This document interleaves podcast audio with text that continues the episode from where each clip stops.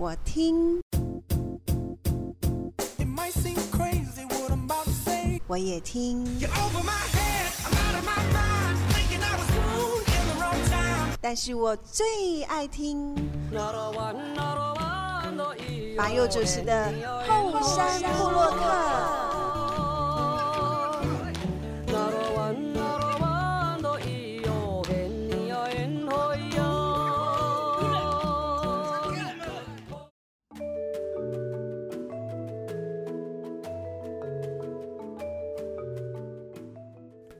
嗨吼，萨利格格马波东，印尼丢给大好，该过去把哟，古苏马来。大家好，我是把哟，再次回到后山部落客后山会客室，再次邀请到昨天来到节目当中的苏奈来跟大家聊聊他的心路历程哦。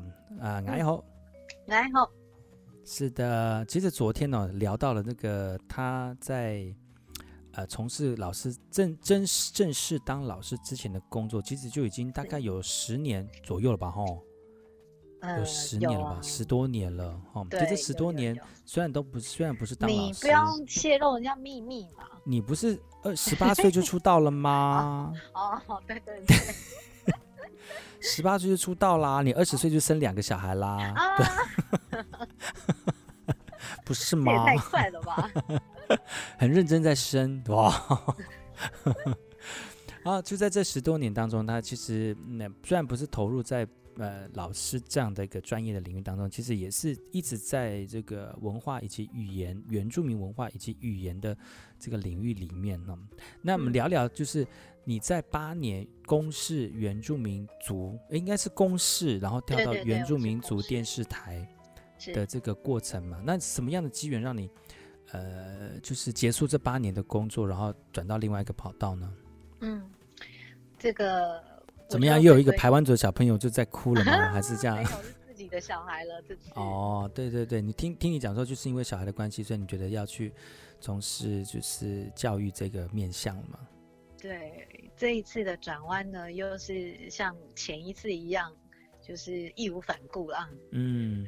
然后这一次回回头，就是因为孩子，就是再转回来，是因为自己的小孩要升小一了。嗯。那我回。回过头来想想自己成长的历程，我觉得每一个阶段，就是我的父母亲都会在我们身边，嗯，就陪着我们一起学习这样。那因为在电视台的时间呢，很多时候我的小孩会放在保姆家，嗯嗯，在还很小的时候可能还可以，不过到到了他要即将接近要入小学的时候，其实就很。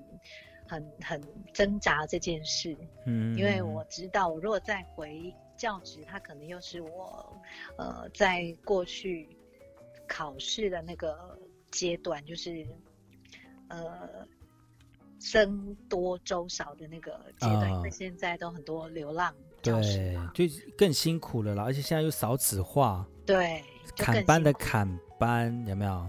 对，没有错。不过就想到，呃。教育其实陪伴真的是很重要，嗯，所以就义无反顾跟先生商量完之后，嗯，他觉得很好啊，因为我们总要有人陪伴孩子一起成长，因为先生也是很忙的一个人啦，嗯嗯嗯，对，然后讨论之后呢，我就毅然决然离开了。哦，嗯，我觉得这也是一个很好的转折了哈。呃，是啊。嗯嗯嗯，就回来的第一年，一百零三年，我那时候还是代理。哦。第一年的时候来不及考教证，嗯、不过那一年，嗯、呃，可能因为当了妈，嗯，然后觉得好像也要努力一点，嗯、然后我儿子也升小一，嗯、我们就一起读书，他读书我也一起读我的书，嗯、然后隔年我就考上正式老师。好强大！没有没有没有，我觉得这个又。又跟我前一个电视台给我的能量不一样了，哦、对，不好考哎、欸。其实说实在的，一方面是缺缺很少，大家都在争，那但怎么能够能够就是在啊带、呃、小孩的过程当中，然后又脱离教育界那么久的一段时间，又能够再回到这样的领域，真的是不容易。我的妈，应该颁个奖状什么之类的吧？其实我还真的要感谢我在电视台累积的这八年。嗯，因为其实考教甄它第一阶段是初试，初试是笔试。其实我那时候比较害怕的是笔试没有过，嗯嗯，嗯，嗯，因为笔试没有过就没有办法试教。嗯，对。那我也因为陪着孩子一起念书，嗯，其实那时候他念书我就一起念，嗯，然后孩子睡了我再继续念，所以那一年其实就有认真的在做考古题，啊，然后就考。第一阶段的时候很很幸运的考过了，嗯，所以到复试的时候我就比较没有那么害怕，嗯，对，然后第呃复试的时候其实我没有一些教育方面的资料，但是我资料都是电视台的，嗯，那我曾经在电视台做过的节目啊，或者甚至跟把佑明主持人也走过，哎，别这么说啊，好，也也走过那个红毯啦，这些都是一个态度的轨迹嘛。嗯嗯嗯。所以在口尾在看我过去八年资历的时候，我觉得我有一点点优势，就是这一块，嗯，我很体现，应该说我我真实体现了路就在脚下。嗯。因为那时候我给自己一句话，嗯，一一一句 slogan，就是口尾问我说：“你转到哪里，你就走到哪里。”呃，为什么你可以这样不害怕？啊、uh,，那你不怕你回来的时候你会一直代课吗？嗯，其实说真的不害怕吗？我也会害怕，我就一直代课啊。嗯，然后我只记得我小时候阿妈跟我们讲，嗯，路就在脚下。嗯嗯嗯，对嗯，所以你就快乐的踏出去，然后扎实的走每一步。嗯，即即便即便我那时候没有想到会会是正式，即便是代理。嗯，但它也是我真实跨出去的一步。哎、欸，你知道这个是很原住民的逻辑耶？是哦。对啊，就是 其实我们走到哪里是哪里。对，走到哪里就哪里，路就在脚下。的原因就是说，其实很多原住民，他们都觉很多汉人都觉得原住民怎么那么乐观，那么乐天、嗯。其实呢，就是。你快乐也是一天，悲伤也是一天，何不选择快乐的方式过一天？那你就算你没有得到正式，你没有是一个很稳定的工作，但是你扎扎实实、脚踏实地在过生活，总比那些投机取巧的，只是用一些小聪明来过生活的人比起来，其实我们其实是已经很不错的人了呢。嗯，就是我们我们在面对困境，好像莫名的有一种呃力量，那个力量。嗯我我其实曾经思考过，我在想说，是不是因为我们靠山靠海很很近，所以我们都会知道大自然。其实我们在大自然眼前，我们会变得很渺小。嗯，所以就变成说，哎，你在遇到什么困困难的时候，会把自己放很小，就不会觉得自己多大。嗯，然后为什么不去踹踹看？嗯嗯，就是你跌倒了，你再。站起来啊！对啊，或者是从你从那里跌倒，你就从那里躺好就好啦。哦啊，躺着也是不错的姿势啊。对，也不错啊，是不是？伤口擦一擦再站起来。对，再站起来啊。嗯嗯，就没有再那么害怕吧。嗯，我觉得这也是老人家教给我们的智慧。然后，呃，这个也算是一种。比教育下一代的一个一种一种情境式的氛围教学，我觉得这也是很跟原住民有相关的一个领域。嗯、其实讲到这个哈，就要接下来我们就要讲到，就是苏奈其实他自己在真正投入在教学过程当中，慢慢的体现到，其实原住民的教教育方式跟汉人的现行体制其实就有很大的差别。但有什么样的差别呢？嗯、我们先休息一下，听首歌曲。回来之后呢，再跟苏奈好好聊一聊，已经进到教育体体系当中，要怎么去落实跟实践他曾经对文化教育的跟语言教育的一个想法。休息一下，待会再回来。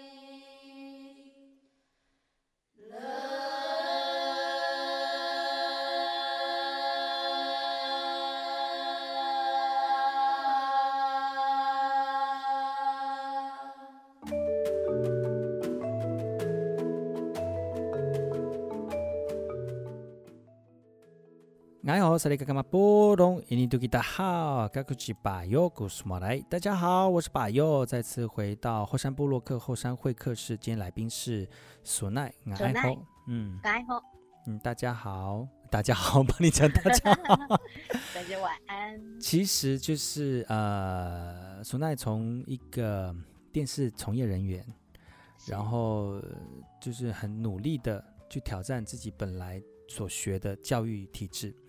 但是可就是没有想到说有可能，没有想到会这么短的时间真的考上正式，对一个对一个人来讲呢，真的是呃非常的难得哈。那我自己本身也有这样的教育的方，这个教育的这个身份哈，当当老师的身份，但是想要考证，我也没没有那个胆量去考，然后我真的是怕一辈子当代课老师。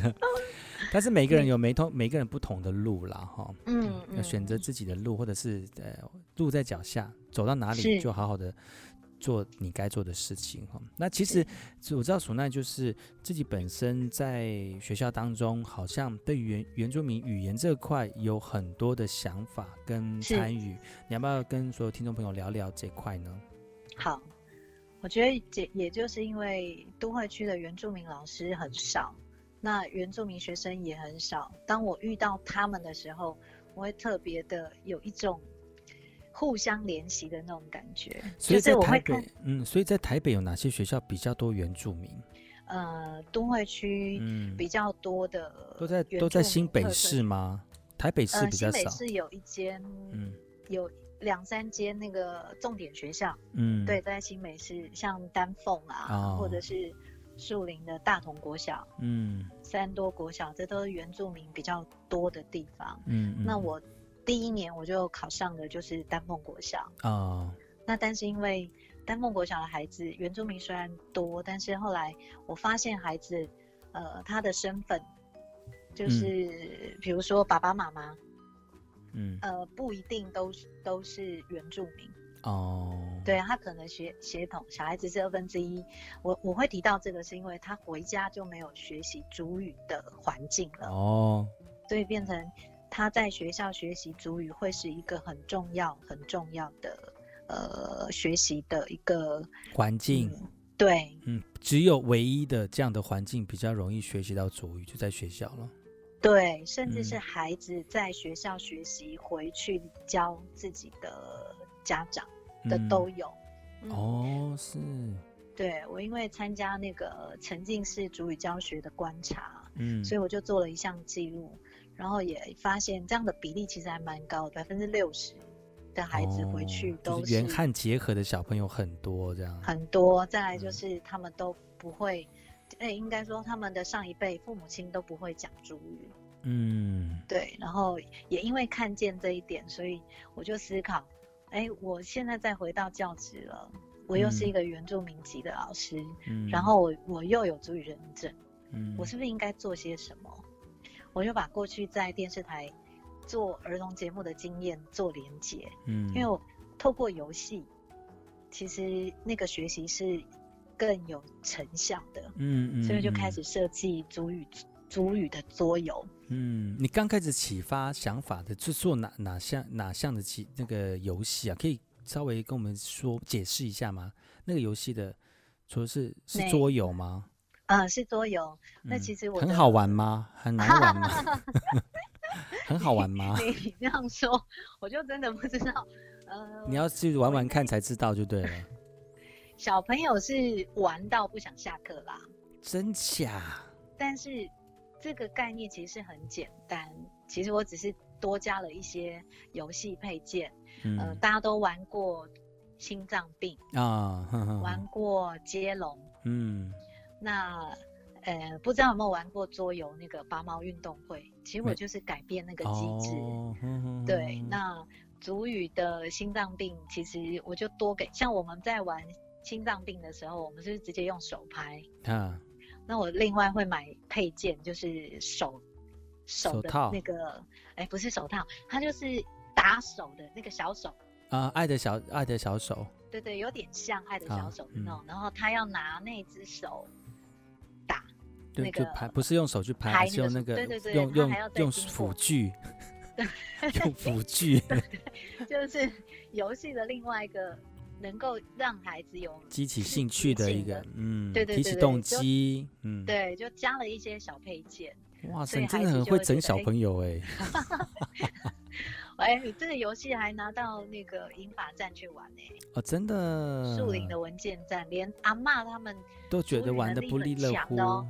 在讲数字都接不太起来，你相信吗？就是太紧张了啦！你这 这吓到，对对，大家玩游戏都很紧张。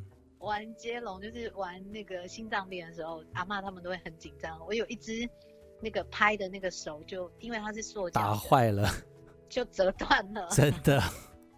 太紧张了啦！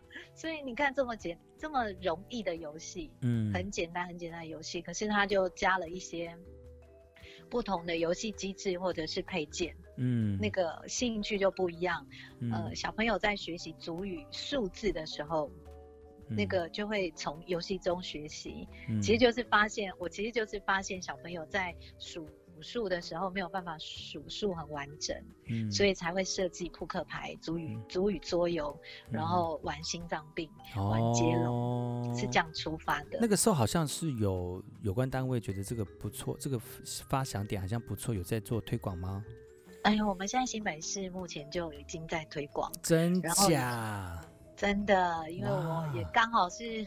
新北市本土语的辅导团团员啦，嗯嗯嗯，我就把这一套桌游介绍给大家。哇，那就是一定一定觉得回回想应该不错吧？我们现在就分工啊，就是呃，那个扑克牌卡类的，就是我这里要协助。嗯、那我们还有其他游戏类的，嗯、然后我们打算新北打算要做一套那个呃主语百宝盒。嗯，未来这一套可能。它不会只有阿美语，它会是公版。嗯、就比如说，主语心脏病是任何一组，它都有套在任何的语言当中都可以做这样。对对对。哦。但现在就是试玩阶段，就是有些语言可能比较长，因为、嗯、比如说我们的阿美语叫自在，可是其他、嗯、可能就是就是突然咔啦咔啦咔啦很长一段这样子，好多音节的。对对对，所以我们就是把这一套呃。用各族不同语言也试玩看看，嗯，就测试，嗯嗯嗯、然后未来下个年度会要去做下一个阶段，就是呃出版，嗯，那现在都还在修正，我们还在修正，有下个年度就会出版了，那算蛮快的耶。我们已经做一年了，哦，我们在测试试玩这个游戏已经一年了，当然里面不是只有我这一块卡牌，嗯，我们还有其他的，嗯嗯嗯，像桌游。呃，像我刚刚说的那个呃拔毛运动会的游戏，嗯嗯，对对对，哇它就有一些翻牌记忆的游戏这样子，嗯嗯嗯嗯。那之后呢？你们觉得这个桌游可以推动主语？你觉得还有什么方式可以推动主语？还是说现阶段你们现阶段你们会朝更多的方向来进行呢？呃，目前也有在洽谈，就是文件站这边有跟我洽谈这一块，是不是我们自行由。呃，文件在这边先出版，嗯，然后打算做亲子，嗯，就是可以呃祖孙啊，共学。亲子，对，共学共学，嗯嗯嗯，哦，这是未来的方向，在做桌游这个部分。对，今年年底讨论的是希望明年可以推营队活动。哦，对，哇，这是一步一步在实现你之前所学的教育当中，嗯，还蛮开心的。哇，真的是不容易哈。那未来呢？你自己的想法？呃，我希望这一块为什么停了一秒钟？对，因为我觉得这个就是要好好的去把自己想法里面的蓝图来来分享的。嗯、其实我觉得学主语很简单啦，嗯、就是你只要愿意开口说。嗯其实讲错了，没有没有人会笑啊，因为我们都是在一一边错一边纠正自己的的那个呃模式下去学习的。嗯嗯嗯嗯、对，未来会希望更多人跟我们一起玩主语，是可以推广到、嗯、呃非原民也能跟我们一起玩这个游戏。嗯，嗯对。哇，这个愿景我相信，如果是努力像这样的阶段，像你现在在推的一个。一个状态的话，其实很快就可以实现了。但是还是需要大环境的配合，特别是在家里面的爸爸妈妈啊，现在又有文化健康站了哈，这样的环境如果能够努力的推动族语的这种这个讲讲族语的一个风气的话，我相信我们族语其实是。嗯呃，会有更多人在使用，这才是我们附赠主语的一个很重要的一个契机，然后，因为时间的关系，其实苏奈他的很多的故事还没有办法跟大家一一的聊聊完哈。但是我希望下次有机会，苏奈再再次跟大家再再次来到节目当中聊更多现阶段你们推动的主语状况，或者是未来你们还有什么想法跟发展，再跟我们所有听众朋友分享。希望有更多收听节目的听众朋友们呢。能够因为因为你们的投入呢，或者是投看到你们的这个付出呢，呃，他们也跟着一起投入，好吗？嗯、感谢你今天上节目喽，谢谢。有机会再跟大家一起聊聊你的故事。好，我们下次见啦，拜拜。好，拜拜。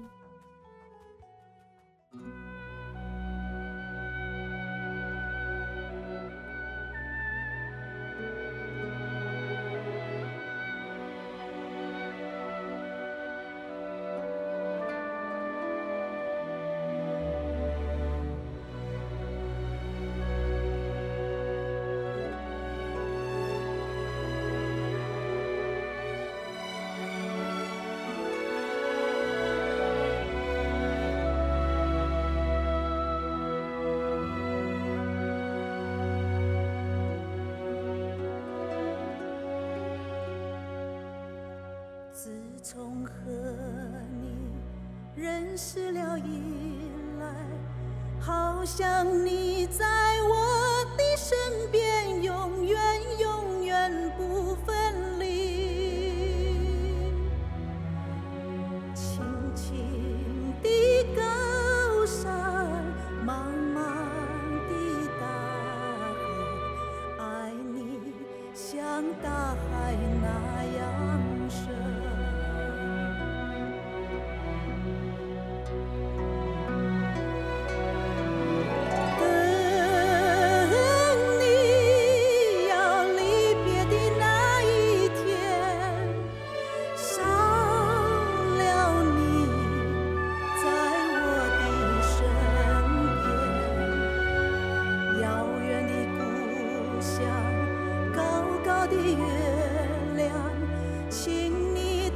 起头